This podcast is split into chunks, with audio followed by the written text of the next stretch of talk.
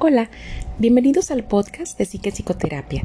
Mi nombre es Marta Morán, soy psicóloga clínica y psicoterapeuta, y en este canal voy a compartir contigo temas de bienestar emocional. En el episodio de hoy te voy a hablar de la resiliencia.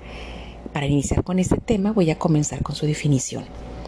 Resiliencia es la capacidad de los seres humanos para superar periodos de dolor emocional y situaciones adversas saliendo fortalecido de ellas.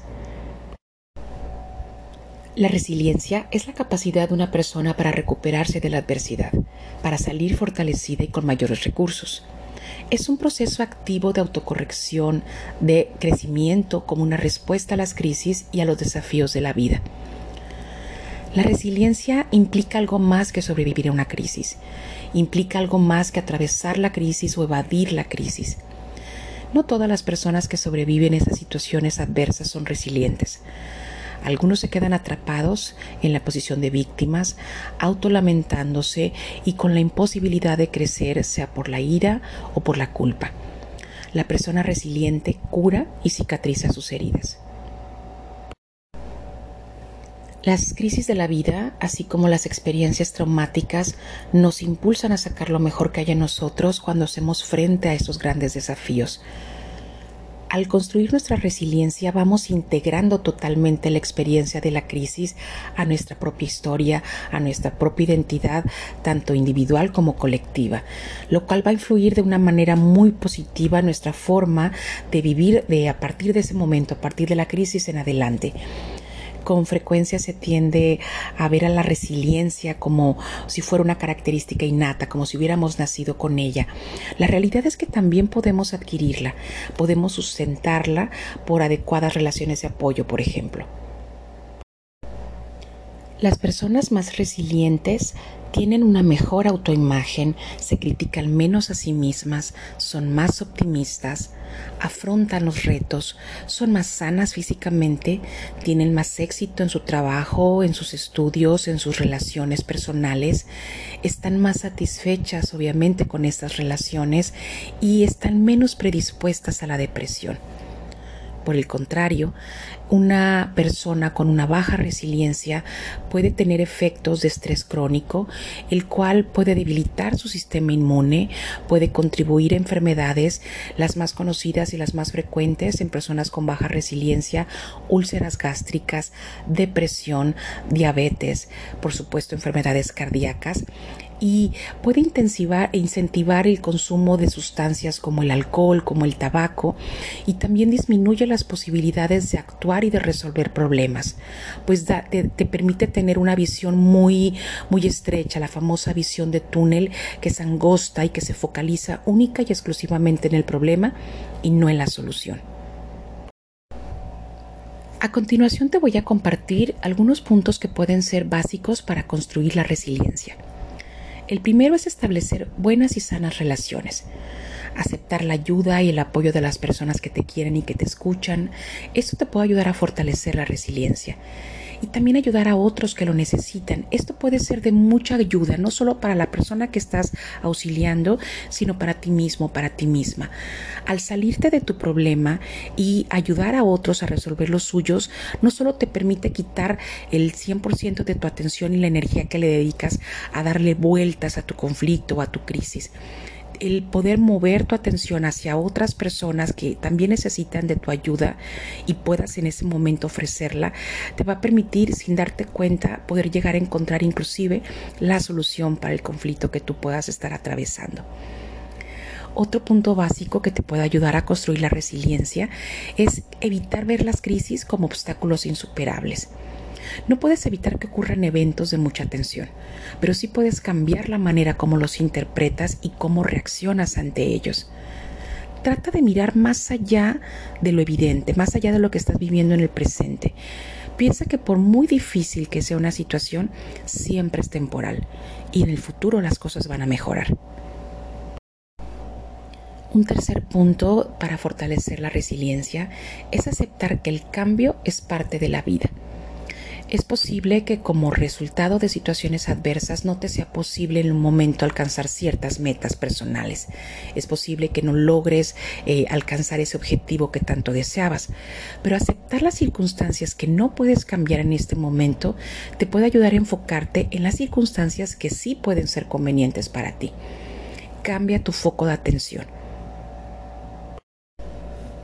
Un cuarto punto es moverte hacia tus metas, pero desarrollando metas realistas haz algo regularmente que te permita justamente alcanzar metas realistas, aunque parezcan pequeñitas, aunque parezcan pequeños logros. Y puede ser en lo cotidiano, desde poder despertarte 5, 15, 10 minutos antes de tu hora habitual y que te permita llegar también 5, 10, 15 minutos antes a tus tareas, a tu trabajo, a tu escuela, por ejemplo. Son pequeñas metas, pero son las cotidianas.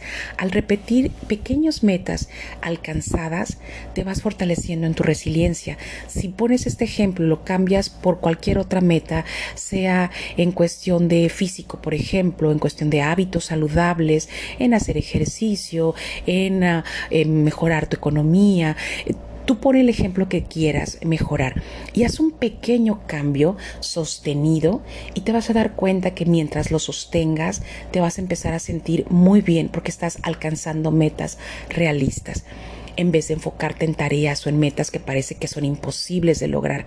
Mejor pregúntate acerca de las cosas que sí puedes hacer hoy, aunque parezcan pequeñas en el momento. Un quinto punto es llevar a cabo acciones decisivas. En situaciones adversas, actúa de la mejor manera que puedas lleva a cabo acciones decisivas. Esto va a ser mil veces mejor que ignorar los problemas o hacer de cuenta que no está pasando nada y esperar que se desaparezcan como por arte de magia. Un sexto punto es buscar oportunidades para descubrirte a ti mismo. Muchas veces, como resultado de esta lucha contra la adversidad, las personas pueden aprender algo sobre sí mismas. Eh, aprenden a encontrarle el lado positivo a la situación, a ver esa ganancia secundaria. Y de esta manera se puede sentir que de alguna forma se crece a nivel personal. Muchas personas que han experimentado tragedias y situaciones difíciles han expresado tener una gran mejoría justamente en el manejo de sus relaciones personales, un incremento en la fuerza personal, aún estando vulnerables. Eh, las personas que en esta eh, pandemia, que ya lleva más de un año y medio, han tenido pérdidas, sea de seres queridos, sea de, de trabajo, sea de la vida como la forma en la que la conocían, de la propia salud inclusive, han aprendido y que han aprendido, que han podido sobreponerse a esta crisis, a sus pérdidas, se han fortalecido, han podido inclusive ayudar a muchas otras personas y han encontrado, han descubierto partes de sí mismas que de no haber vivido esta crisis jamás se hubieran podido tener la oportunidad de fortalecerse, de descubrir grandes talentos o descubrirse capaces de superar situaciones complicadas. Un séptimo punto es cultivar una visión positiva de ti mismo, de ti misma confiar en tus instintos, te va a permitir desarrollar esta confianza para en tu capacidad para resolver los problemas. Eso te va a permitir construir tu resiliencia. Confía en ti, escucha tu voz interior. Eh, tus miedos cuando están desbordados es la única voz que escuchas, pero no es la única que está dentro de ti. Permítete observarte, permítete escucharte y date, date el permiso de escuchar esa voz interior que te va a guiar hacia tomar las mejores decisiones para enfrentar una situación por muy difícil que pueda parecer en un inicio. El último punto es mantén las cosas en perspectiva porque aun cuando te estés enfrentando a eventos dolorosos, eventos complicados, eventos difíciles, trata de considerar la situación que te está causando tanta tensión, tanto malestar, tanto estrés y ponla en perspectiva. Ponla en perspectiva a corto plazo, a mediano plazo y a largo plazo. Evita agrandar ese evento fuera de su proporción natural, es decir, cualquier situación que estés viviendo en este momento, ponla enfrente de ti, ponla fuera de ti mientras la tengas solamente interiorizada, mientras la tengas dando vueltas en tu cabeza, mientras sientas que la estás cargando tú solo, tú sola, la vas a sentir mucho más grande de lo que puede ser. Poner las cosas en perspectiva te ayuda a dimensionar el tamaño real de la situación y ponerla fuera de ti te ayuda a que puedas encontrar mucho más fácil la solución al problema. Muchas gracias por escucharme en este noveno episodio de temas de bienestar emocional de Psique Psicoterapia. Si te gustó, compártelo para que otras personas puedan escucharlo. Si te suscribes al canal de podcast vas a poder estar al tanto de las novedades y de los nuevos temas. Y si gustas, también puedes dejarme tus comentarios, sea sobre este tema o sobre los temas que te gustaría escuchar. Yo voy a estar encantada de leerte.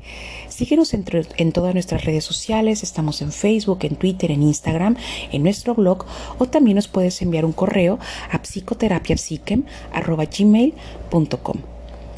Soy Marta Morán y te recuerdo que el momento presente es la mejor oportunidad que tenemos para ser felices. Hasta la próxima.